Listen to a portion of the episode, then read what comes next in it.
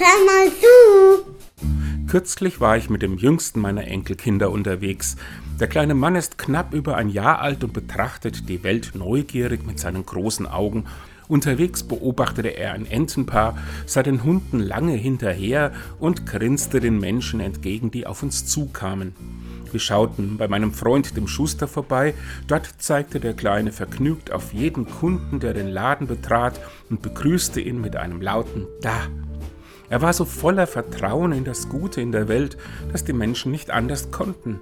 Sie lächelten zurück und versuchten, in Kontakt mit den Kleinen zu kommen. Ich frage mich jetzt, was setzt im Hirn mancher Menschen aus, die mit Terror und Krieg das Leben und dieses Vertrauen der Kinder aufs Spiel setzen?